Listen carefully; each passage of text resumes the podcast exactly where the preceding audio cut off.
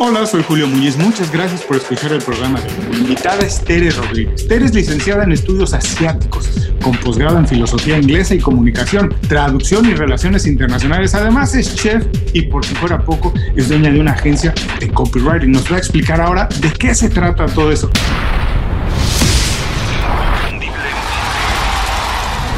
Esto es Inconfundiblemente. Aprende a ser tu mejor versión. Tere, bienvenida inconfundiblemente. Muchísimas gracias por hacer tiempo tan temprano para ti para platicar con nosotros. Tenía muchas ganas de platicar contigo, Tere, porque te descubrí en redes sociales. Soy un poco curioso y tu cuenta de Instagram es muy divertida, es muy atractiva para la gente que trabajamos desde casa. Y además, sabes, a mí me preocupa mucho este balance entre la vida y el trabajo. Creo que lo llevas muy bien y por eso soy tan curioso. Pero por favor, Tere, antes de platicar de todo esto, cuando conoces a alguien, que nunca te había visto y que te dice, ¿a qué te dedicas? ¿Cómo te ganas la vida? ¿Qué haces día a día? ¿Cómo se lo puedes explicar de la manera más sencilla para que todo el mundo lo entienda? Vale, vale, vale. Bueno, muchísimas gracias por tenerme aquí, Julio, un placer. Eh, te lo cuento en un segundito, pero bueno, solo quería saludar a todo el mundo, deciros que os hablo desde Sydney, Australia, mm. donde yo vivo ya en el futuro, como tú dices, donde yo ya vivo desde hace más de 30 años y lo que soy es, soy una chef dedicada al ámbito de la comunicación y la narrativa digital. Trabajo como copywriter, como storyteller y como un poco como asesora digital para el mundo de la hostelería y el turismo. Pero para, para, responderte mejor, yo creo que a mí lo que me gusta decir es que me dedico a facilitar sueños para empresarios de la hostelería y del turismo con mis palabras y con un poco con las historias que cuento, ¿no? Es decir, que soy una chef que se dedica a transmitir la magia de, las historias de otros chefs y otros empresarios de la hostelería y el turismo mm, con, mis palabras y eso a mí me hace muy, muy feliz.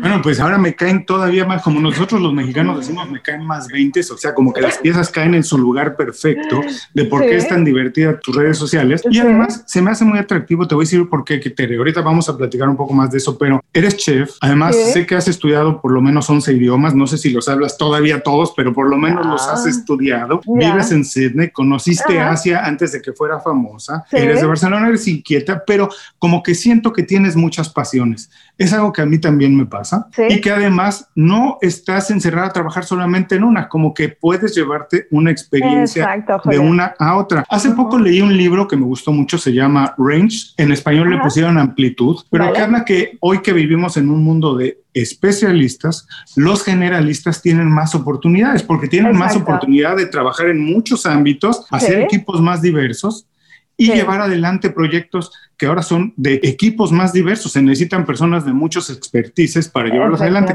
Ha sido un poco tu experiencia desde hace muchos años. Eres un poco, te sientes pionera en lo que hoy parece como estar de moda.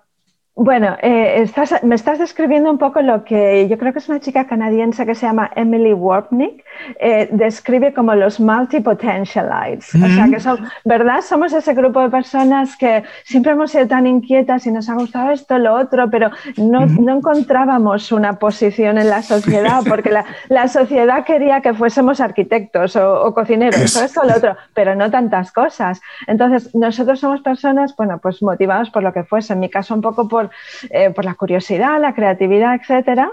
Eh, sí, eh, no acababa de encontrar exactamente, sabía que me apasionaba la comunicación, eh, sabía que me apasionaba la, comunicación intercultural, las culturas, los idiomas, etcétera, pero también me gustaba cocinar para mi familia, ¿no? etcétera. Entonces vas haciendo cosas a lo largo de tu vida, ¿sabes? No te acabas de especializar en todo, somos como generalistas, pero llega un momento, de alguna manera, Julio, que encuentras la manera de que encaje todo. Es curioso. ¿Verdad? No sé si te ha pasado. Llega un, llega un punto en tu vida, ¿verdad? Que dices, anda, ahora, ahora encaja todo esto como un puzzle, perfectamente encajado. Y de repente, ahora yo, por ejemplo, puedo ofrecerme como alguien de las pocas personas que se especializan como, copy, como copywriters que realmente conoce la hostelería desde dentro, ¿sabes? Y no sé, es un poco un proceso que tal vez parece caótico para mucha gente, pero que, en realidad, bueno, al final a mí, a mí me ha dado resultados. ¿eh? No sé a ti. Pero antes de, seguir adelante, porque me surgen, me, surgen muchas preguntas ahí, además quiero que vayamos un poquito más adelante en profundidad a lo que es el copywriting, el storytelling, que a lo que tú te dedicas hoy lleno, pero antes quiero saber, porque muchas personas que nos están escuchando a lo mejor están pasando ese proceso que llevan muchos años trabajando en una industria o que han estudiado una carrera y que a lo mejor sienten que no los llena que tienen otras pasiones, quieren perseguir otras cosas, pero les da un poco de miedo, como decir, no voy a desperdiciar los cuatro o cinco años que invertí en la universidad. Llevo seis, siete, ocho, diez años trabajando en esta industria. Tengo un network, tengo un poco de historia y cómo voy a dejarlo atrás para iniciarme en algo nuevo. ¿Qué les puedes decir en, desde tu experiencia? ¿Por qué deberían hacerlo? ¿Deberían de hacerlo? ¿No? ¿Por qué debería alguien buscar más bien dedicarse a sus pasiones y a lo mejor aprovechar las experiencias de otra industria para crecer más rápido en lo que verdaderamente los llena? Yo creo, a ver, yo no soy realmente nadie para dar eh, instrucciones a todo el mundo, cada mundo, todo el mundo tiene su experiencia propia, pero yo personalmente diría que, bueno, la vida es corta y que si realmente hay algo que, te apasiona, eh, pero no te atreves a lanzarte de pleno, lánzate parcialmente eh, empieza poco a poco.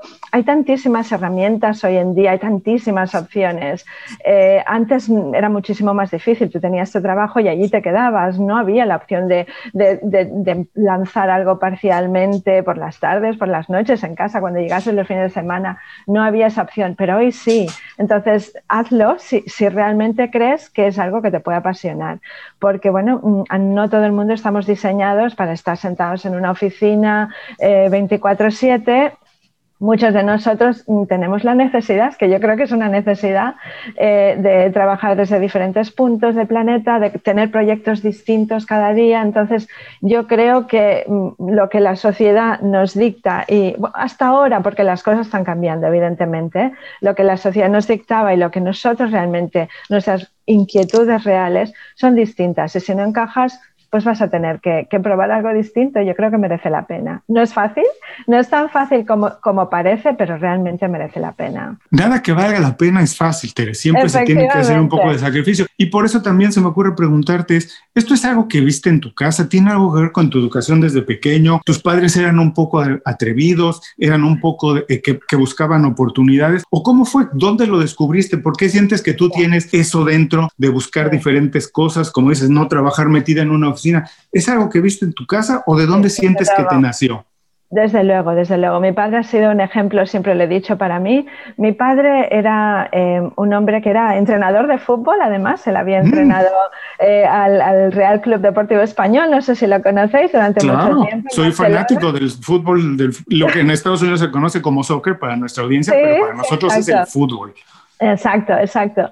Pues él había entrenado muchísimo tiempo allí y, en varios equipos, etcétera. Pero bueno, la, situación, te estoy hablando de una situación en España, pues que era la época de la transición, etcétera, incluso la época antes de la transición, que no será mencionada.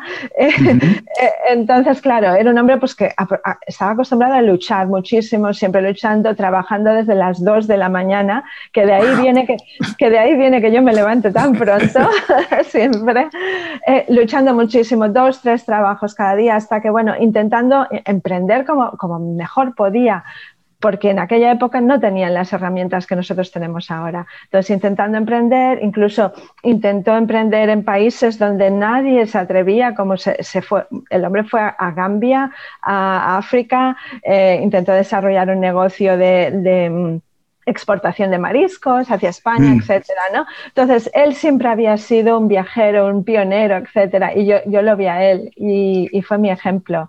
Y evidentemente, y, si yo le decía un día, papá, yo quiero ir a París, al día siguiente me metí en el coche y nos íbamos a París. Era así, padre. ¡Qué maravilla! realmente una inspiración y se pegaba 12 eh, horas en coche conduciendo toda la noche porque yo quería ir a París. O sea, él sabía que lo importante que era eh, el tener ese gusanillo, ¿no? Por el viajar, por conocer y, realmente fue mi inspiración y lo sigue siendo.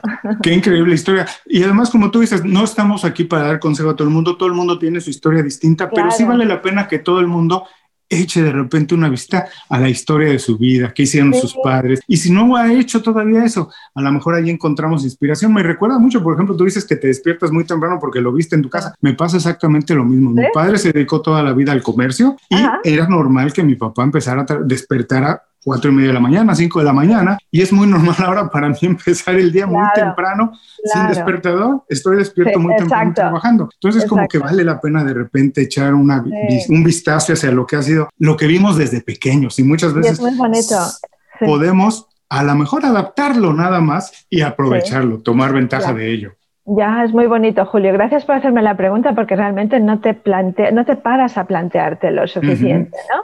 Siempre miramos hacia adelante, pero realmente no te das cuenta de lo que, de la influencia que ha tenido para nosotros una persona como, como ella o una situación concreta. ¿No? Eh, por supuesto. Ahora quiero ir un poco más a, Tere Rodríguez, ya la, la, copywriter, la, la emprendedora que trabaja en Sydney para clientes en varias partes del mundo. ¿Cómo fue ese proceso? Como tú también decías, no es fácil. De repente no. dices, soy chef, es lo que me gusta, pero también sentías una pasión por la comunicación. ¿Cómo empezaste tú, Tere, a empezar a dar los pasos para empezar a emprender, para tener tu, tu negocio, para trabajar, además combinar las pasiones que te gustaban? Sí, bueno, eh, lo, de, lo de convertirme en chef fue un poco una necesidad de la vida, eh, traspasar pues una serie de problemas, divorcios, etcétera. Intenté encontrar algo que realmente mm, me ofreciese la oportunidad de, de, entrar en el mundo laboral rápidamente. Eh, me gustaba la cocina y pensé, venga, pues voy a hacer el curso de cocina uh -huh. y efectivamente encontré trabajo eh, rápidamente. No tuve demasiada suerte, Julio, porque fue la época en la que eh, en, la cocinas, en las cocinas de Sydney había un, por lo general, un ambiente bastante tóxico. Uh -huh. eh, chefs que chillaban mucho, que te estresaban, que no te apoyaban realmente, como, o sea, no te apoyaban a lo largo de tu carrera, ¿no? Eh, y creo que está cambiando bastante, por lo que veo. Pero en aquel momento concreto, pues la verdad es que me estresó bastante. Pensé, tengo niños pequeños, no quiero realmente vivir este tipo de vida, sobre todo fines de semana, etcétera. Y decidí, decidimos con, con, mi pareja Elías, decidimos crear un catering, un catering uh -huh. de, paella, de, paellas españolas en Sydney.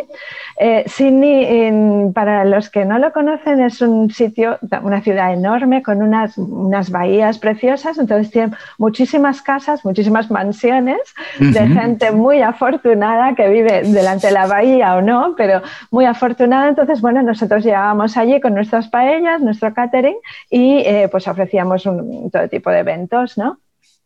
Eh, nos fue bien, nos fue muy bien. Eh, lo que pasa que pasó lo mismo. Los chicos eran pequeños, te sientes mal porque uh -huh. estás todo, todo, el fin de semana afuera.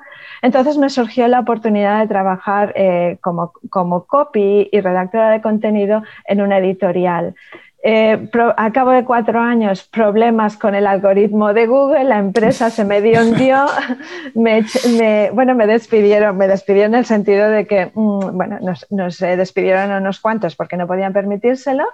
Y entonces eh, yo dije, bueno, voy a intentar encontrar trabajo. Lo que ocurrió en Sydney es que, bueno, yo, yo tenía 46 años entonces, me llamaba Rodríguez y me uh -huh. llamo Rodríguez y encontrar trabajo en Sydney, sobre todo en el ámbito del marketing digital, a, los 46 años y con un apellido como Rodríguez que in, in, inmediatamente dice no habla bien inglés o lo asumen, uh -huh. eh, fue imposible, Julio, fue imposible. Uh -huh. eh, y aquí tengo una historia que te iba a contar relacionada con, con, con el tema del libro que quieres que comparta y tal, pero eh, unos, unos, amigos de una empresa eh, española buenamente me ofrecieron un trabajo como recepcionista, pero desde el primer día yo pensaba, imposible, yo no me puedo quedar aquí, es que no uh -huh. puedo, necesito tenía aquella necesidad de emprender, ¿no? de, escribir, de emprender, de ofrecer todo lo que había aprendido. Así que a las dos semanas dejé, dejé ese trabajo, eh, que fue bastante arriesgado porque, bueno, me había costado mucho encontrar trabajo, pero lo dejé y dije, me lanzo. Y entonces empecé poco a poco. Encontré un huequecito en, en los países de habla hispana, sobre todo en España, Uh -huh. eh, porque eh, te estoy hablando de hace 7, 8 años cuando el copy todavía era algo muy nuevo. Entonces encontré un huequecito y nada, pues fui consiguiendo clientes y poco a poco, con, de manera casi orgánica, ¿no? con ese, el hecho de que soy chef y tal, entonces eh, lo que te decía antes, ¿no? Fue tomando todo forma y cada vez uh -huh. mis clientes fueron más de la hostelería, eh, cada vez fueron más agencias de, de gastromarketing que necesitaban copies con, con mi experiencia. Y aquí estoy ahora. Mira, yo podría, a lo mejor la gente puede pensar que es una historia típica de emprendedor, pero no hay ninguna historia de emprendedor que sea típica. Todas son atípicas. Lo único que tienen es que el emprendedor encuentra la manera de unir los cabos para tener una vida. Yo digo que lo que uno busca, y los emprendedores específicamente, es un estilo de vida donde puedan desarrollarse, donde puedan mostrar lo que realmente son ellos. No se trata de la búsqueda de hacerse rico ni nada, sino de ser feliz, de tener el estilo de vida que uno se imagina y donde uno puede crecer. Y creo que eso es lo que marca tu historia, que has ido intentando, encontrando cómo unir los puntos. Pero para las personas que nos están escuchando, Tere, antes de seguir adelante, ¿puedes describirles rápidamente lo que es el copy? Lo que es ah, para que todo el mundo nos entienda de lo que estamos hablando cuando nos dices que te dedicas a eso y que has encontrado un nicho ahí muy interesante. Sí, bueno, el copy no es más que la redacción persuasiva, ¿no? Eh, o sea, la redacción que utilizamos, sobre todo en el mundo digital, bueno, se ha utilizado desde hace, desde muchísimo tiempo, vamos, pero es simplemente aplicar pues una serie de estrategias y a ver, yo, yo, no soy tanto ni de estrategias ni de, ni de, las famosas fórmulas del copy, yo soy más bien de creatividad, de chispa, de personalidad. Sí que utilizo algunas de las técnicas, evidentemente, pero yo soy mucho de otras cosas. Entonces, no es más que utilizar toda una serie de técnicas o, estrategias creativas para eh, guiar a la persona eh, a la que nos dirigimos hacia un objetivo, hacia, lo que queremos es que tome una acción y con nuestras palabras lo guiamos hacia esa acción, ¿no? Por ejemplo, en el caso de un restaurante, pues puede ser reserva tu mesa. Entonces, a través de toda una serie de estrategias, estructuras, etcétera, lo guías hacia la reserva de la mesa.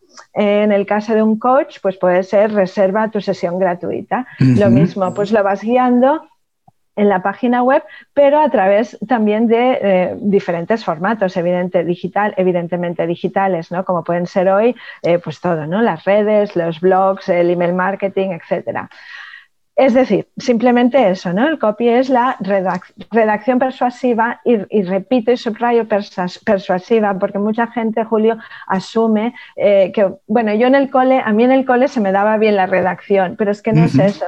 No es ni poesía, no es ni redacción ni un ensayo, no es nada. Es redacción persuasiva con el objetivo de persuadir al cliente normalmente eh, para que tome la acción que queremos que tome. Es eso. De que alguien haga algo. Oye, curioso, porque hablábamos hace unos minutos que también fuiste un poco pionera en esta idea de ir a conocer Asia, cuando nadie hablaba de Asia. Te mudaste hacia allá, empezaste a trabajar desde casa cuando nadie trabajaba desde casa, ¿no? Un poco por obligación, pero también como para resolver y para, como decíamos, tu estilo de vida, como te sentías a gusto. y además Ahora parece ser que todo el mundo, no es que hable todo el mundo de copy, pero ahora que todo el mundo, absolutamente todo el mundo está en las redes sociales, pues para todos es relevante, ¿no? Porque de nada sirve estar en redes sociales si no conseguimos que con lo que compartimos, los mensajes que, que, compartamos, que publiquemos, pase algo. Entonces, creo que a pesar de que no todo el mundo habla de ello, es popular, pero es relevante para todos. El copy ahora en día, escribir de manera persuasiva en redes sociales para un negocio o para un emprendedor, para un autónomo, es muy importante. Sí, sí, ¿sabes qué pasa? Por eso que yo creo que el, cliente, el oyente, el, la persona que mira un vídeo de YouTube ya conoce tantísimo lo que es eh, las fórmulas de la persuasión, que si ahora te agito, que si no sé qué, que esas saben exactamente lo que estás haciendo. Cuando, por eso yo siempre digo, hay que ser un poco ingenioso y hay que utilizar muchísima creatividad a la hora de, y sobre todo mucha personalidad propia. O sea, lo más importante para mí del copy es eh, impactar, pero siendo tú, con tu personalidad, conectar emocionalmente y guiar a la, persona de una manera que, es, o sea, es el SV en... no, V, eh, SV, vender sin vender, ¿no? O sea que hay que buscar las estrategias realmente eh, y cada vez ser más perspicaces para vender sin vender, eh, porque las fórmulas y todo eso que se vende por ahí yo creo que ahora ya está muy desgastado. O sea que hay que ser cada vez más inteligente y trabajar más la conexión emocional. No sé si esto que tú dices, que a lo mejor es como tu valor agregado en el negocio, intentar persuadir desde un punto de vista muy personal y que la gente sea honesta, sincera, transparente. Los negocios igual. Si ese es un poco tu valor agregado, ahora no me lo vas a decir, pero sí me pregunto si también para ti es un reto más grande, porque hoy parece ser que todo el mundo quiere unificarse todo el mundo parece querer ser más o menos lo mismo. Hoy que ejercicios que se han hecho desde hace ya algunos años donde ves las habitaciones de un adolescente en muchas partes del mundo y son más o menos iguales, admiran a las mismas personas, buscan las mismas marcas, en fin, como que el mundo se ha querido homogeneizar pero yo sigo diciendo que nuestro valor está en ser individuales, que es donde podemos diferenciarnos. Pero te pregunto, ¿ha sido eso un poco tu valor agregado, intentar acercarte al copy, a la publicidad, a las redes sociales desde esta perspectiva de ser distintos? Y si es un reto más grande para ti, para tu negocio hacerlo. Eh, lo es, eh, pero desde luego es un valor añadido, pero es que yo creo que tiene que ser un, valor añadido para todo el mundo hoy en día, porque piensa que hay tantísima información, hay tantísima competencia hoy en día, que si no aportas ese valor añadido, si no cuentas una historia que realmente conecte, que emocione, eh, es muy difícil, Julio. O sea, por eso yo siempre hablo de copywriting, pero sobre todo del storytelling, ¿no?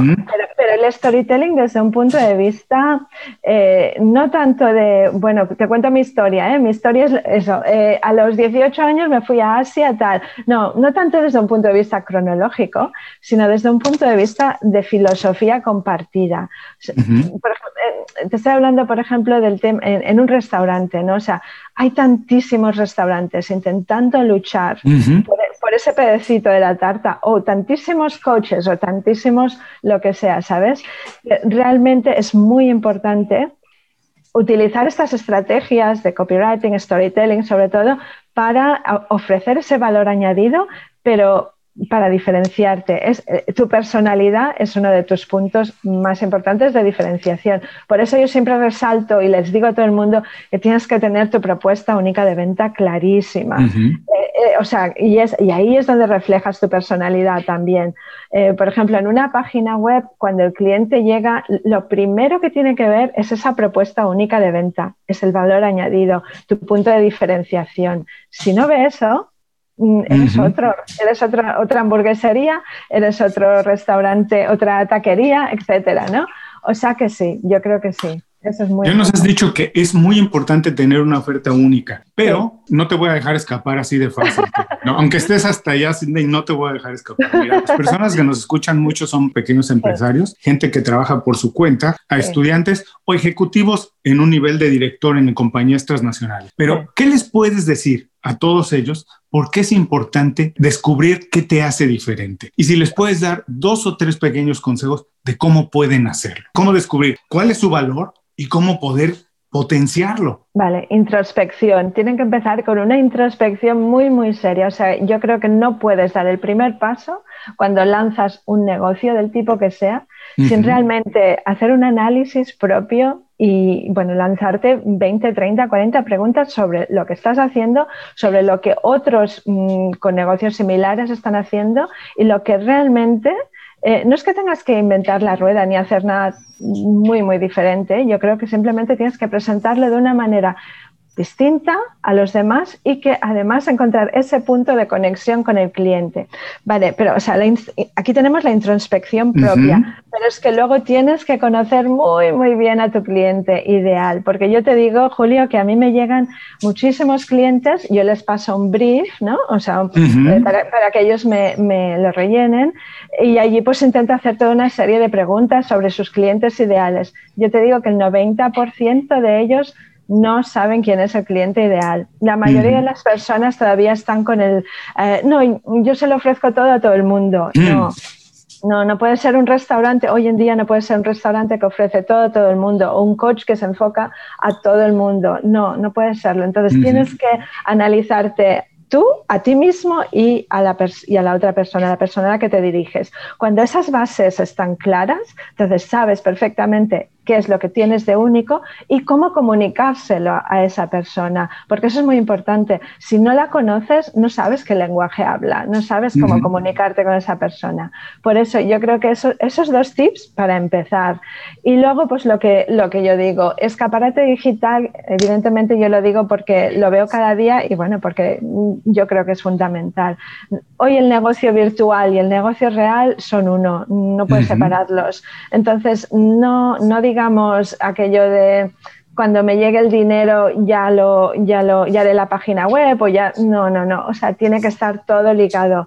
Tienes que hacer esa inversión porque es que si no, no te van a tomar en serio desde el principio, porque los, tus competidores tienen eh, una página web extraordinaria, entonces no puedes lanzar un negocio sin esos eh, esenciales digitales eh, perfectos, extraordinarios, casi ya como para un ejecutivo no tener un buen perfil en LinkedIn. Es como, claro. ¿Cómo vas a conectar con los pies de tu, de tu negocio? ¿Cómo te van a descubrir un headhunter si no has hecho ese trabajo, como dices, esa presencia digital y dejar una huella digital? Ahora, tú venías de ser licenciada en estudios asiáticos, chef, eh, haberte mudado a Asia desde Barcelona, ¿Y cómo encontraste el espacio en el copywriting? ¿Lo hiciste tú sola? ¿Hubo algún mentor, alguien que te fue, que funcionara como guía, alguna sola inspiración? ¿Cómo hiciste eso? No es fácil encontrar la vocación. Hay veces que toma dos o tres intentos. ¿Cómo fue en tu caso?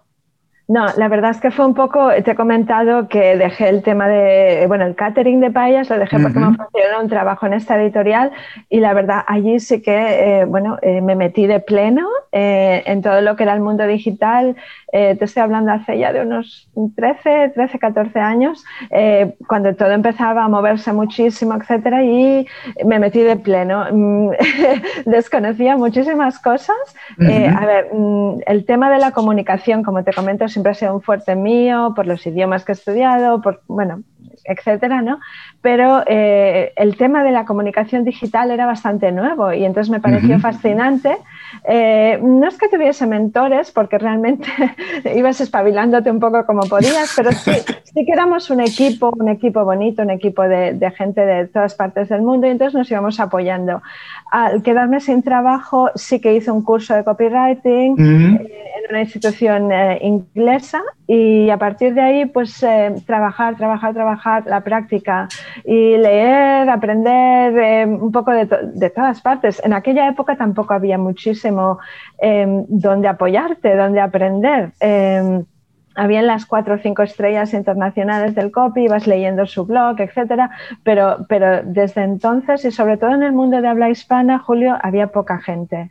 Eh, mm. Entonces ha sido eso, eh, espabilarte un poco e ir aprendiendo y trabajando muchísimo, aprender de tus errores y, llegar hasta aquí, sí. sí. Y, bueno, y también desarrollar, desarrollarte a ti misma, ¿no? He intentado escribir también mis propios libros, he intentado hacer cursos no siempre con éxito, pero bueno, vas aprendiendo y, de ahí, de todo, lo que, de, todo lo que desarrollas, de todo lo que tú, tú misma eh, escribes, pues aprendes mucho, la verdad. No siempre con éxito, ¿eh? pero aprendes. No, pero el éxito es solamente intentarlo y ir descubriendo, encontrar el camino, ¿no? Porque tenemos que disfrutar el camino, no necesariamente el objetivo, porque en cualquier industria existen muchísimas posibilidades de que fracasemos.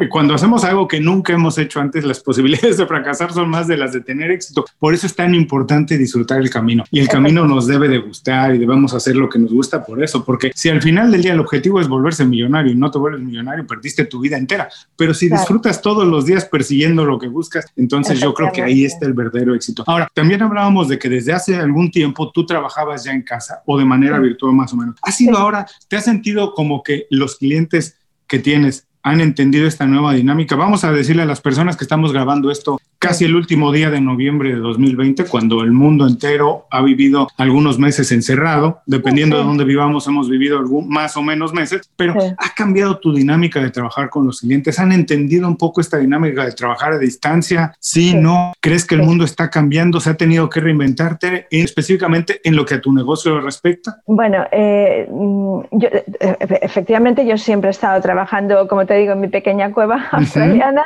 eh, y mm, no es que haya sido un problema a nivel de, conexión con mis clientes, evidentemente el horario es un poco difícil siempre y he tenido que limitarme eh, bastante el hecho de, bueno, de, comunicarme mucho por WhatsApp, porque bueno, es que tengo una franja muy limitada, o tiene que ser muy pronto por la mañana o muy tarde por la noche.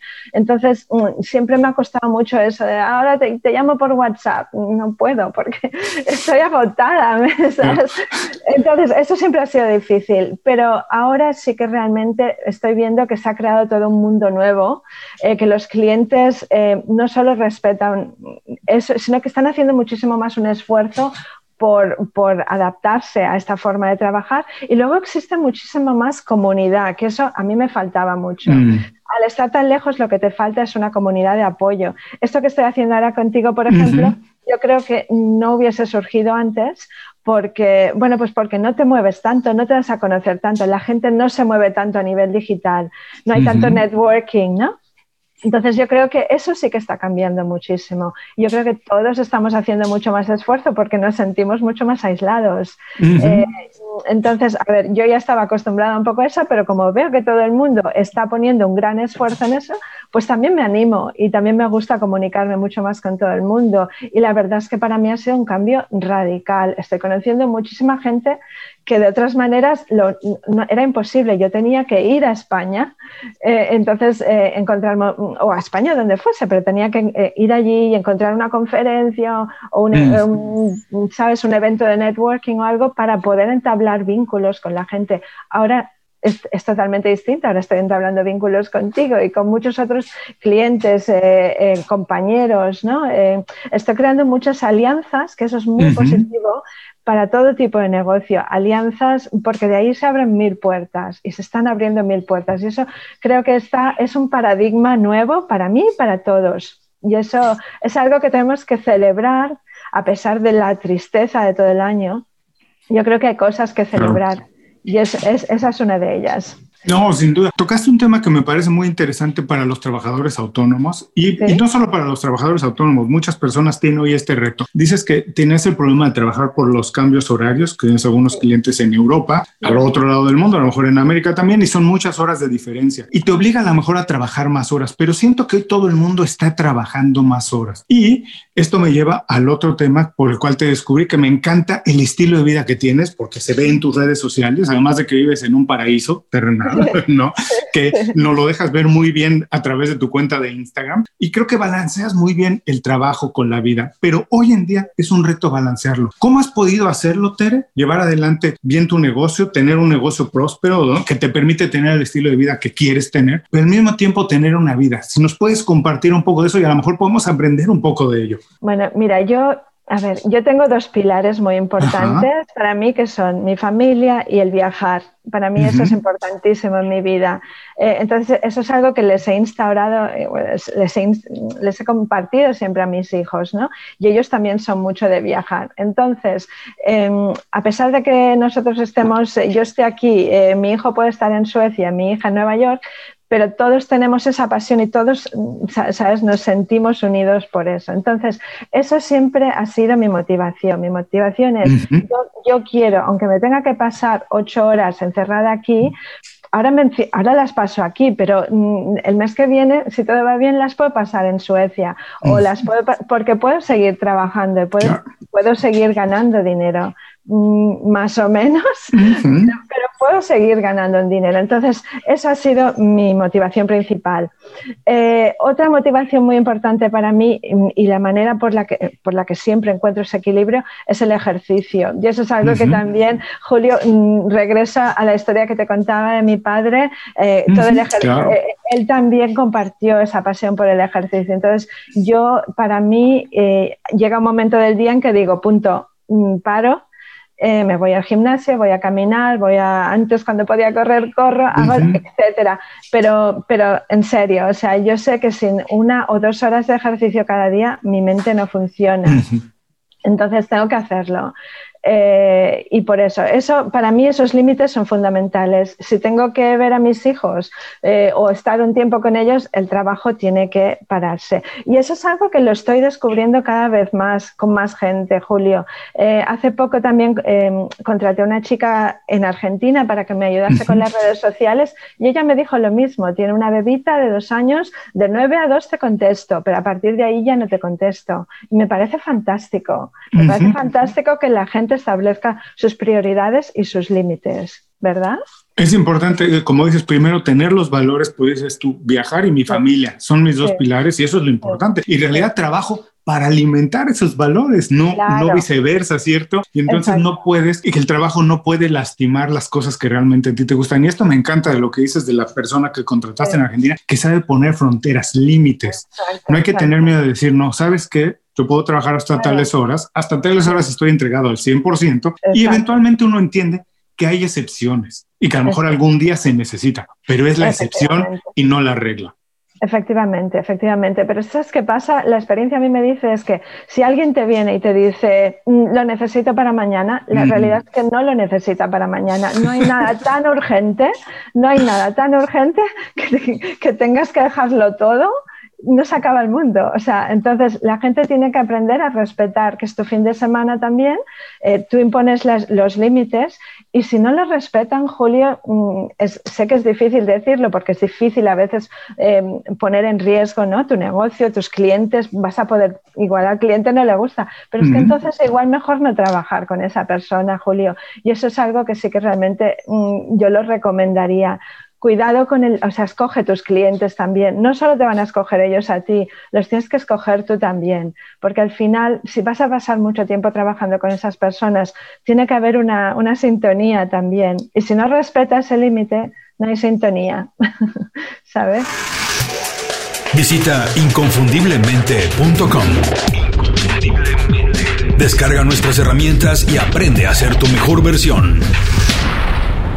Gracias por seguir con nosotros. Estoy platicando con Tere Rodríguez. Tere, estamos entrando a la segunda parte de la entrevista. La primera ha sido muy divertida, de esa que hay que revisar varias veces porque nos has dejado varios puntitos que hay que anotar, hacer nota y ver cómo los podemos adaptar a nuestra vida. Ahora lo que quiero hacer en esta segunda parte es descubrir un poco más de tus secretos, de tus tácticas, cómo has hecho para echar a andar tu negocio, tener la vida que dices, manteniendo los valores que te gusta como la familia y viajar y divertirte, tener una vida sana. ¿Cómo lo has podido hacer? Lo primero que quiero preguntarte, ya nos has dicho que por un lado te gusta mucho hacer ejercicio, pero también me gustaría saber qué hábito de manera personal, que a lo mejor es muy fácil o muy barato adquirir, es el que crees que te ha dado más resultados, el que ha traído más logros a tu vida? Eh, despertarme pronto por las mañanas. Eso desde luego, eso yo creo que es fundamental porque bueno, todos tenemos vidas muy ocupadas. Eh, por ejemplo, puede haber un emprendedor que tenga una persona que quiera emprender, pero que esté todavía ligada a un trabajo, pero tienes esas dos horas por la mañana de, tranquilidad máxima, eh, ¿no? Y yo me suelo despertar a las cuatro y media, pues hasta cuando los chicos eran pequeños, hasta las siete que se despertaban tenía dos horas y media perfectas de tranquilidad y para mí ese, es un momento de pura creatividad, de verdad. Luego ya me voy cansando, pero esas horas yo creo que es, fundamental. Eh, y luego también, pues, creer en tus valores, Julio, porque, porque, o sea, escuchas tantas cosas eh, en el mundo digital, lees tantas cosas, hay tantísima información, y entonces todo el mundo tiene sus aspiraciones, sus prioridades, pero tú sabes lo que es realmente importante para ti. Entonces, para mí, es lo que te he dicho, eh, mi familia y mi, y mi viaje. Entonces, mm, no me preocupo tanto de si comprar casas, de si invertir en, en hipotecas, etcétera igual algún día me tendré que preocupar. es posible que sí, pero eh, de momento me centro en eso, en hacer que eh, esos valores estén satisfechos y que todo el mundo a mi alrededor esté satisfecho. Y yo creo que por eso un poco se traduce en las redes, Julio. Claro. Lo, que comentas que es, es, bueno, es, lo que intento hacer. Intento no cansar a nadie, pero intento inspirar sin, sin, sin inspirar excesivamente. Simplemente demostrar que, bueno, pues que se pueden hacer las cosas sin, sin demasiado consumismo, sin demasiadas, eh, ¿sabes? O sea, de manera sencilla eh, pero cada uno a su manera, o sea, cada uno enfocado en lo que realmente valora. Eh, me encanta esto, pero voy a regresar también a la parte de despertar temprano. Fíjate que yo te decía que también por hábitos de mi padre se me quedó un poco a mí. Y durante, yo he trabajado muchos años en la industria del entretenimiento. Trabajando en México, trabajaba yo para MTV, para el canal de ah, televisión. Y viviendo en la Ciudad de México, tú sabes que el tráfico es terrible. Vivía en una parte de la ciudad que si salía de mi casa, digamos, 7 y 10 de la mañana, podría ser dos horas, dos horas y media, o a lo mejor un día hacía nada más 60 minutos, no sabías realmente por, la, por lo grave que es la situación del tráfico. Entonces lo que yo hacía es me despertaba muy temprano y salía sin falla a las 6.40 de la mañana de la casa. Ya había hecho un poco de ejercicio, me desayunaba y salía muy temprano de la casa. Llegaba, yo era el primero, abría la oficina, pero lo que tú decías, tenía una hora y media de tranquilidad absoluta. Entonces yo adelantaba, contestaba la cantidad inmensa de emails que tenía que contestar y para cuando todo el mundo empezaba el día, yo ya tenía dos o tres horas de trabajo, iba adelante y entonces podía ser, además de ser mucho más productivo, tenía tiempo incluso para ser creativo. Todas esas ventajas solamente por despertar temprano. Incluso hay amigos que son emprendedores que me dicen, mira Julio, cuando empecé a ser una persona de mañana, no, no sé por qué, no te puedo explicar exactamente por qué, pero incluso mi ingreso ha empezado a crecer. No sé si es eso, que aprovechas más el día antes que todo el mundo. Sí, sí, sí. Bueno, es lo que dicen, ¿no? Que es uno de los hábitos de los emprendedores más exitosos, despertarse. Despertarse no es mi caso, pero los grandes emprendedores sí que parece que se despiertan, que hay esa tendencia, ¿no? Que se despiertan muy pronto. Y yo creo que realmente sí, te creas esta burbuja maravillosa eh, de tranquilidad eh, y a mí a mí personalmente las ideas me fluyen muchísimo mm. más todavía si aprovechas para salir y caminar por la naturaleza, lo que sea. Entonces ya es que te vienes con, una mente repleta de ideas. Sí. sí. por supuesto. A mí me encanta eso y, se me quedó esa costumbre y sigo haciéndolo. Ahora lo que te quiero preguntar también es, si tú sabes, debes de saberlo porque te digo, haces un trabajo extraordinario en las redes sociales, pero ¿cómo se hace, Tere, para tener una buena red de contactos? Tú también por emprendedora debes saberlo. ¿Cómo se hace para tener una red de contactos con la cual trabajar? A lo mejor no de manera inmediata, pero estar en la cabeza de ellos, que cuando necesiten a alguien te llamen, o alguien que también tú puedas contratar cuando necesitas más ayuda. ¿Cómo se hace eso? Tener una buena red de contactos. Parece que no, que hoy es imposible ser un profesional o emprendedor exitoso si no tienes una buena red de contactos? Mira, yo esto es algo que desde el principio ya lo hice. O sea, yo lo veía muy claro que como copyright había un grupo muy, muy determinado de de empresas que iban a necesitarme, que eran las agencias de gastromarketing. Mm. Eh, o sea, agencias especializadas en marketing para restaurantes, eh, que ellos diseñaban las páginas web, hacían el branding, etcétera, pero no tenían una especialista en redacción para la hostelería. Entonces, te asocias a esas personas, te acercas. Entonces, tú encuentras el grupo que a ti realmente, con el que puedas, con el que existe la sintonía, con el que puedas trabajar y puedas colaborar. En mi caso, es genial porque son ellos los que realmente como agencia se mueven, eh, se mueven más, entonces aportan, a mí me aportan clientes X, o sea, por X, ¿no? Que yo personalmente a mí me costaría mucho más conseguir yo sola. Entonces, eh, este tipo de alianzas estratégicas es muy, muy importante, yo creo. Y luego hacer cosas como lo que estamos haciendo, Julio, que si realmente yo había pecado mucho de no hacerlo, por eso, ¿no? Porque te acostumbras a tu, a tu mundo, a tu soledad, a tu aislamiento, pero yo creo que eh, la pandemia realmente nos ha forzado a esta, a hablar con personas tan interesantes como tú, a conocer, eh, a, acercarte a otros emprendedores, pues que ves, ¿no? Que existe una, una, conexión, que se, que se pueden haber, vamos, miles de oportunidades trabajando con ellos. Eh, entonces, y al, dar y al recibir, hay mucho dar y recibir, eso, eso es lo que consiste. Y hay que ser atrevido, ¿no? Porque estamos hablando hoy porque nos atrevimos a conectarnos sin conocernos. Y, claro. y la verdad es que también hay que darle el valor merecido a lo que hacemos. Muchas personas dicen, ah, yo hago esto, pero lo hace cualquiera. No, hay que conectar con otras personas, decirle lo que sabes hacer, porque a lo mejor para ellos es muy importante. Lo que para ti parece tan sencillo, para ellos tiene mucho valor. Entonces hay que atreverse. Además, creo, no sé si estás de acuerdo con esto, Enter, que vivimos un momento maravilloso incluso para los que son introvertidos, porque ni siquiera tienes que ir a salir y conectar de manera presencial. A lo mejor a través de las redes sociales es mucho más fácil. Aunque seas introvertido, puedes conectar con las personas que quieras. Si tienes un mensaje interesante, cualquier persona a cualquier nivel va a tener un oído para escucharte. Efectivamente, y por eso yo animaría a tus oyentes, porque o sea, yo, yo les pongo mi ejemplo. Eh, yo siempre he sido una persona que, claro, yo he trabajado con la palabra escrita siempre, me siento muy cómoda con ella y yo no, no, he querido hablar nunca en público, no me ha gustado demasiado hablar en público. No sé si, no me, no me calificaría de introvertida, pero me cuesta. Entonces, hoy en día... Mm, es cuestión simplemente de atreverte. Lo que tú dices, atreverte, eh, hay mil formatos en los que se puede hacer. Eh, se puede hacer el podcast si te sientes más a gusto, se pueden hacer eh, Instagram Lives, se pueden hacer mil cosas, pero realmente hay que estar ahí y esa es, una de las claves. Eh, luciendo tu personalidad, que, es fantástica, seguro, porque todo el mundo tiene una personalidad y una historia increíble, entonces hay que lucirla, pero hay que tener ese puntito de atrevimiento, de decir, tengo que dar ese paso. Eso es importante.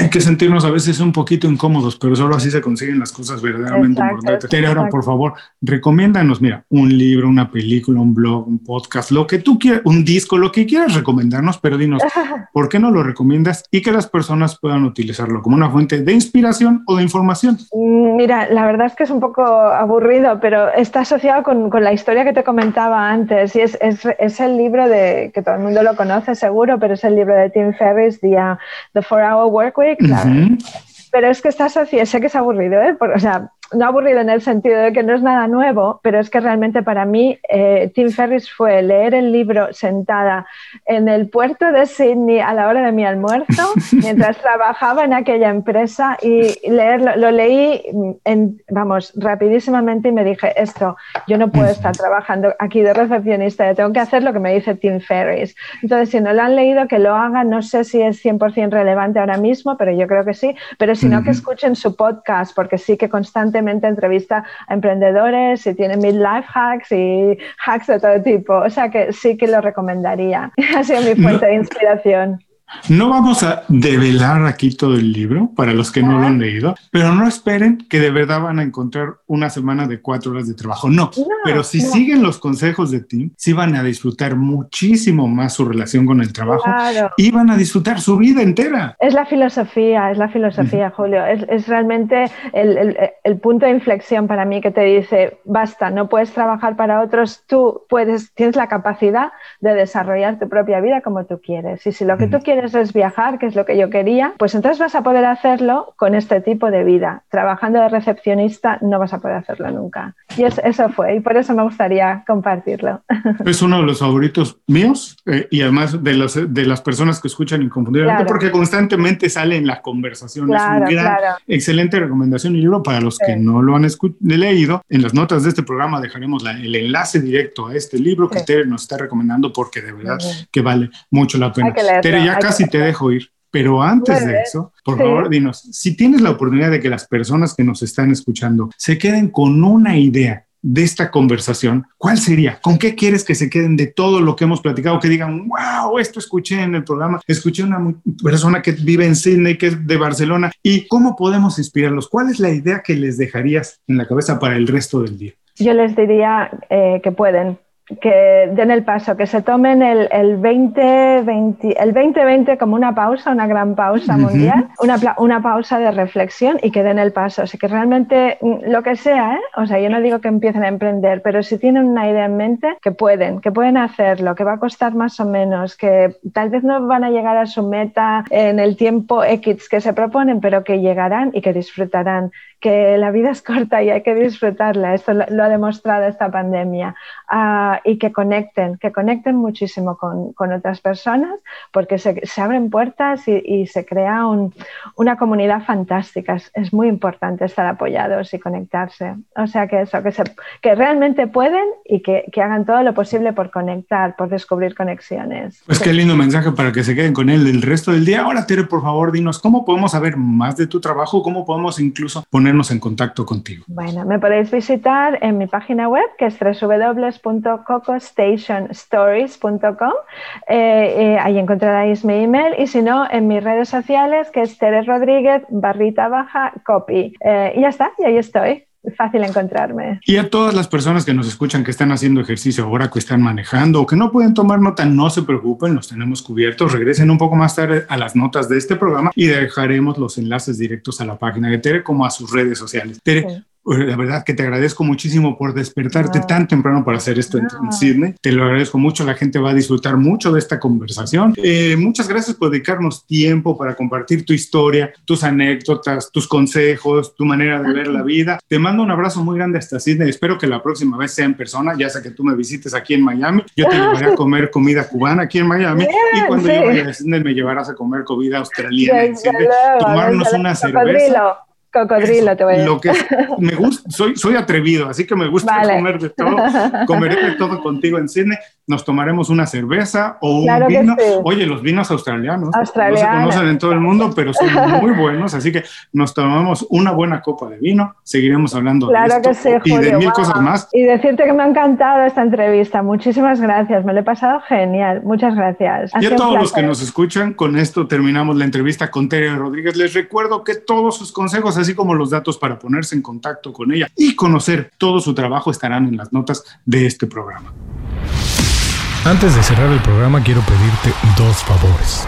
Primero, si algo te pareció interesante o motivador y conoces a alguien que se pueda beneficiar con esa información, comparte el programa con ellos. Eso nos ayuda a todos. A ti por fortalecer tu red de contactos, a ellos por recibir información útil y a mí porque más personas conocen inconfundiblemente. Segundo, suscribiéndote a nuestro boletín para recibir de manera gratuita información, recursos, consejos e inspiración para impulsar tu desarrollo profesional o crecer tu negocio. Recuerda que lo que importa no es tener un trabajo o un negocio que te dé para vivir, sino un estilo de vida donde crezca lo mejor de ti.